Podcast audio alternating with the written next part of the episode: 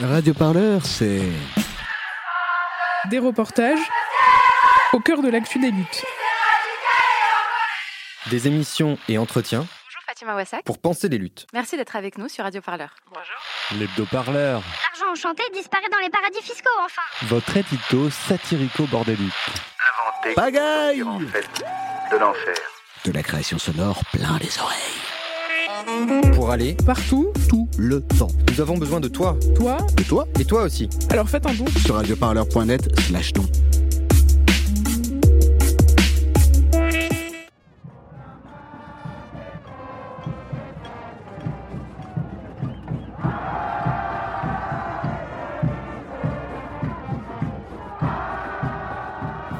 25 octobre dernier, lors d'un référendum historique, les Chiliennes et Chiliens ont voté en faveur d'une nouvelle constitution remplaçant celle imposée lors de la dictature de Pinochet.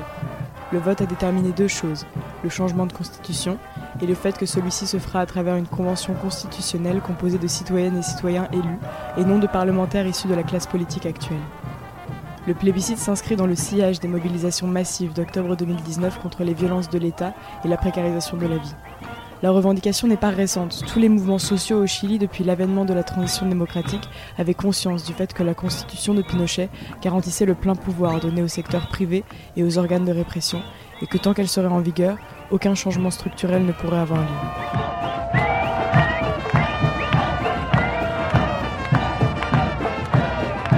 La Plaza de la Dignidad danse de monde à perte de vue, des dizaines de drapeaux mapuche au vent. Le peuple uni semble en effet ne jamais pouvoir être vaincu. Seulement, les célébrations collectives et la joie qui s'en dégage ne font pas oublier au mouvement populaire les nombreuses questions que pose ce processus constitutionnel. Comment se placer stratégiquement face à l'institution politique? Faudrait-il occuper le plus possible l'Assemblée constituante ou l'éviter et créer de la force politique autrement? Nous avons rencontré quatre Chiliennes très actives dans les mouvements populaires pour leur demander leur ressenti face à ce contexte historique, les stratégies politiques qu'elles ont en tête pour les mois à venir et leurs espoirs quant à leur lutte au Chili.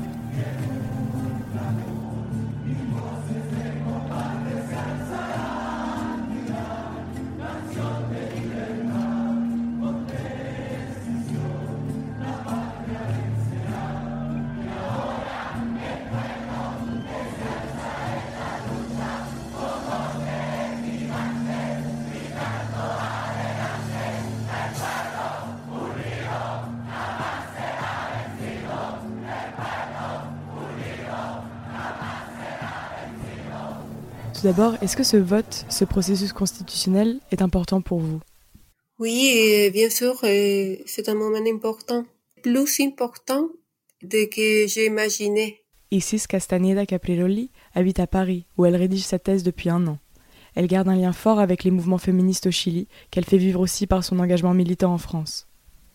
Parce que j'ai pas un spécial, comment dire, euh, affection à l'idée d'un procès constitutionnel. Mais euh, vraiment, quand j'étais, euh, je suis allée à, voter ici, à Paris, et euh, je, je sentis une chose comme forte, affectivement. En plus, dans tout ce processus, j'ai parlé beaucoup avec les personnes de Chili. Et toutes les personnes en étaient heureuses, euh, felices, oui, heureuses, oui. Et, et ça a, été, je sais pas, euh, réconfortant, revitalisant. C'était un, moment et un, un processus très important pour le Chili euh, qui est qui est venu suite au, à la révolte, hein, aux grandes mobi- mobilisations dans tout le Chili. Et sinon, euh, on serait encore euh, en train d'attendre une décision quelconque par rapport euh, à la nécessité de, de, de changer la constitution de Pinochet. Erika Hennings habite Santiago. Militante du mouvement de la gauche révolutionnaire, elle s'est exilée en France pendant la dictature. Elle dirige actuellement le centre de mémoire Landres 38, ancien centre de torture au centre de la capitale chilienne. Donc, euh, il y a quand même euh, euh, des, des espoirs me- mesurés, je dirais, euh, de, ma part, de notre part, car euh, c'est un processus quand même qui vient là avec la Convention constitutionnelle qui a des limites, qui a des limites dans la mesure où n'auront pas la possibilité d'y participer, tous les, les gens qui ont été mobilisés vraiment, les territoires. Et, et, je, et on, on, on, fait comme espace de mémoire, on fait une campagne permanente, mais en ce moment, est assez dirigée justement à, à faire les liens entre ce qui a été la répression pendant la dictature et la répression aujourd'hui. On est dans un état d'exception encore, on est, on est encore avec un couvre-feu tant que la pandémie s'est stabilisée, a baissé et les cas, mais quand même, on continue avec les, les couvre-feux, avec un état d'exception, avec la répression. Et donc, euh, on espère que avec la constitution qui, qui doit changer, puisse vraiment garantir euh, les, les droits humains et les droits à avoir droit, les droits à manifester, enfin tout ce qui est en ce moment n'est pas possible sans la répression. Avec l'Assemblée féministe autoconvoquée d'Ancoud, on sent aujourd'hui l'urgence de pouvoir imposer notre voix au sein de ce processus et de porter des demandes qui, nous le savons, s'ils ne sont pas portées par les féministes, ne seront pas du tout représentées. Ressou habite Ancoud, sur l'archipel Chiloé au sud du Chili. Elle est très active dans les coordinations féministes de l'île et est aussi réalisatrice de documentaires militants. Car ici à Ancoud s'organisent des espaces mixtes, des réunions en vue de porter des candidats, des propositions ou des programmes au sein de la Convention constituante. Et il y a des femmes qui y participent. C'est elles qui ont remarqué à quel point ces réunions pouvaient manquer de voix féministes. Si c'est comme ça, ce qui risque de se passer, et ce qui se passe toujours, c'est qu'ils vont l'écrire, eux, dans leurs propres termes et en fonction de leurs propres nécessités.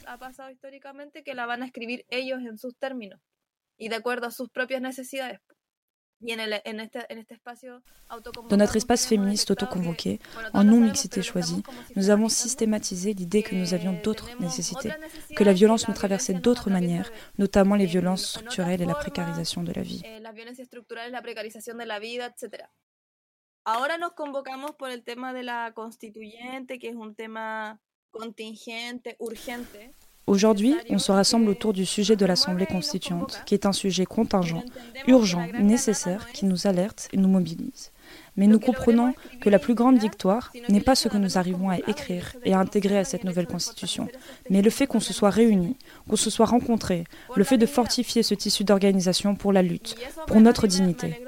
Ça me touche et me rend heureuse de voir que dans l'Assemblée de femmes d'Ancoud, c'est clair pour nous. J'avais peur de la frustration. Mais je pense que l'idée n'est pas d'être dans l'attente qu'on va voir se concrétiser tout ce qu'on souhaite grâce à l'énergie qu'on va mettre dans ce processus. L'important est de savoir qu'on va continuer à s'organiser pour que les tissus d'organisation soient plus forts, qu'ils se tonifient.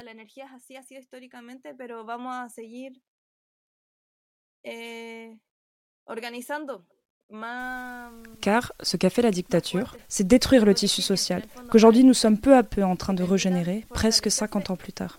Nous sommes la régénération de ce tissu et de ces liens.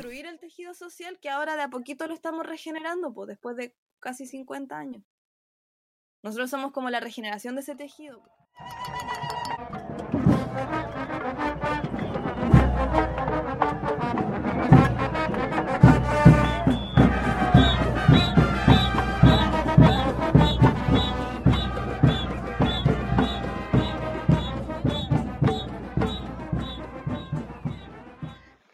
Yo pienso primero que nada que eh, la salida eh, planteada por la derecha y la clase política que significó, ¿no es cierto, Je pense avant tout que ce pacte social et cette convention constitutionnelle est une sortie de crise qui vient clairement de la droite et de la classe politique.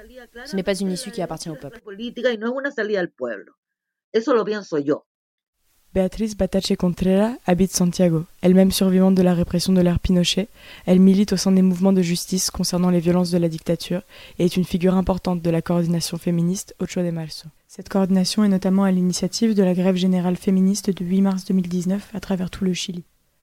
Que eh. Je pense que c'était une issue politique pour oxygéner le système, mais les conditions et les formes avec lesquelles s'annonce ce processus sont totalement verrouillées. C'est-à-dire qu'il n'y a aucune possibilité réelle, concrète, qu'une constitution un peu plus progressiste puisse se faire.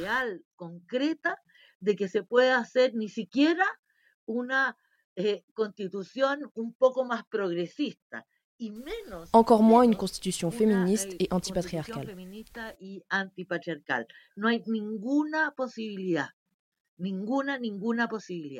Je pense que depuis le point de vue de la droite, ça a été une très bonne stratégie. Car il y a beaucoup de personnes qui aujourd'hui mettent toute leur force dans la possibilité d'effectivement transformer, changer ou briser toutes les restrictions qu'impose ce système.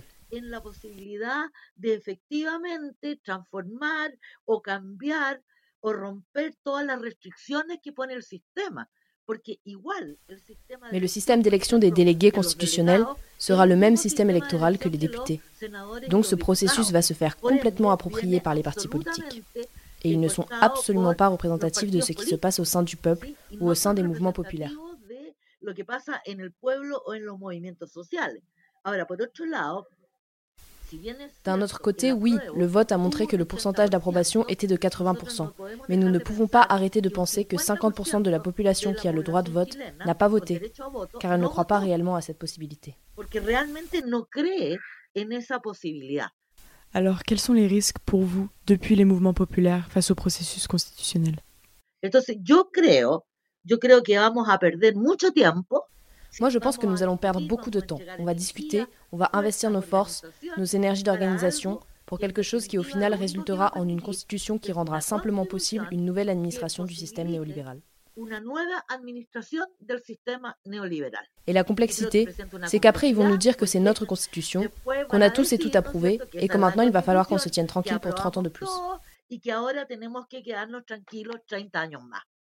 Aussi, je pense que le problème fondamental est de penser que cette même institutionnalité qui nous réprime, qui nous torture, qui nous viole, qui nous abuse, qui concentre la richesse, va nous donner quelconque réponse positive pour l'ensemble du peuple. Pour moi, c'est le plus grand problème.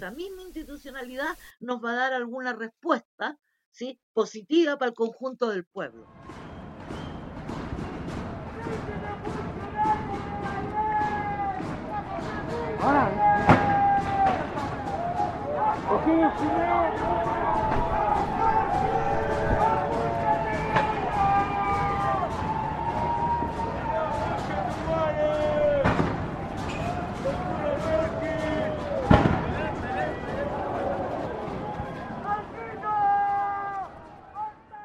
Siento así como un poco entre la desesperanza de saber de que estamos Je sens aussi un peu de peur à l'idée de me livrer à une forme d'espoir, tout en sachant que je suis en train de travailler avec l'ennemi, qui est le patriarcat et qui est l'État. Mais nous savons que c'est un moment historique et qu'on ne va pas le laisser passer, et que nous devons être suffisamment stratégiques et intelligents pour sécuriser un minimum de demandes pour la vie des femmes, que ce soit l'avortement ou les violences et la justice dans les institutions patriarcales. Ce sont des choses qui concernent la vie quotidienne de toutes. Et nous avons besoin que cette assemblée constitutionnelle se fasse. Et nous avons besoin d'y être.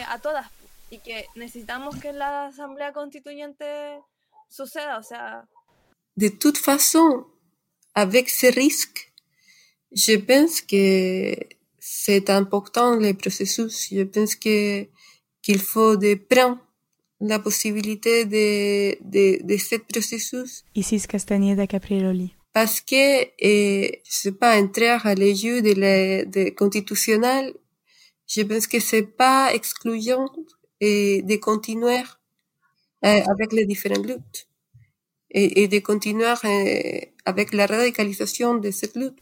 Alors justement, quelle stratégie adopter face au processus constitutionnel pour faire durer la radicalité des mouvements sociaux? Es decir, somos muchos los sectores de este país que estamos en rebelión. Nous sommes tant de secteurs de ce pays en rébellion. Et peut-être l'élément le plus déterminant de cette révolte d'octobre 2019 était le fait que, bien au-delà des manifestations, se sont formées beaucoup d'organisations, d'assemblées, de cabildos de quartier, d'espaces de discussion au niveau territorial. organizaciones, asambleas, cabildos, espacios de discusión a nivel territorial. Ceci est très important, non seulement pour une réponse ponctuelle, mais aussi dans une perspective stratégique. Les organisations territoriales sont celles qui vont nous permettre, à un moment dans le futur, de construire du pouvoir populaire et des changements plus radicaux.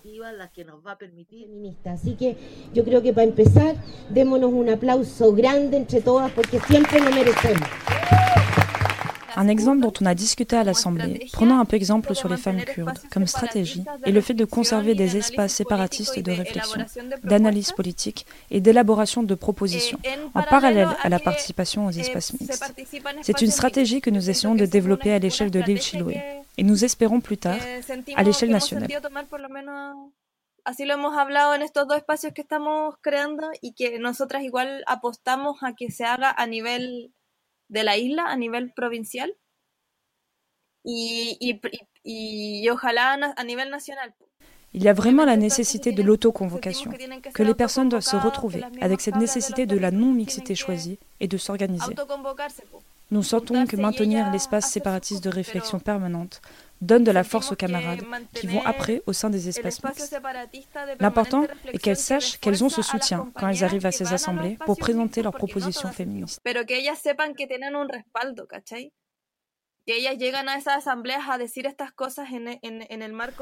Dans ces assemblées mixtes, on sait qu'ils monopolisent la parole, qu'ils sont agressifs. D'ailleurs, aujourd'hui, nous avons décidé de tour à tour accompagner celles qui veulent être présentes au sein des assemblées mixtes, pour faire corps, montrer qu'on est plein, et maintenir l'espace séparatiste dans lequel on prend soin les unes des autres, dans lequel on peut mieux réfléchir, avoir la confiance de partager des ressentis, des doutes, exprimer des désaccords avec respect, et grâce auxquels on peut mieux s'organiser. Más amoroso, más respetuoso, más operativo, de todas formas, más reflexivo y donde podemos poner, donde se siente esa confianza de poder compartir sentires, análisis, dudas, Ça, c'est une stratégie. Mais bien sûr, il s'agit principalement de renforcer ces espaces séparatistes pour qu'au long terme, il existe cette articulation de femmes et minorités sexuelles depuis les territoires. Tener esa articulación de mujeres en los territorios. Eso siento yo. Moi, j'ai quand même maintenant un peu plus de confiance dans les, dans les mouvements sociaux. Erika Hennings. Et je crois que, que les, et comme on dit, les, les réveils du Chili est une réalité en ce moment. Et bien entendu, la pandémie a un peu limité les, les, les manifestations, mais il y a eu des manifestations d'une autre façon qui ont vu dans les territoires et à la solidarité, l'organisation pour répondre, par exemple, à la précarité de la vie qui a été accentuée avec la pandémie. Et les, les, jeunes euh, révoltés, dans le bon sens du mot, bien entendu, on continue à, à manifester, continue à sortir, continue à, aller à la place de la dignité, continue dans leur demande de, de, de dignité, des fins à la précarité, des, des droits avoir droit, de non pas criminaliser la protestation sociale. Il faut mettre l'accent dans, dans la nécessité donc de la continuité de la lutte pour pour voir ça et et non pas continuer avec les privilèges des, minorités. Radio Parleur, le son de toutes les luttes. Écoutez-nous sur radioparleur.net.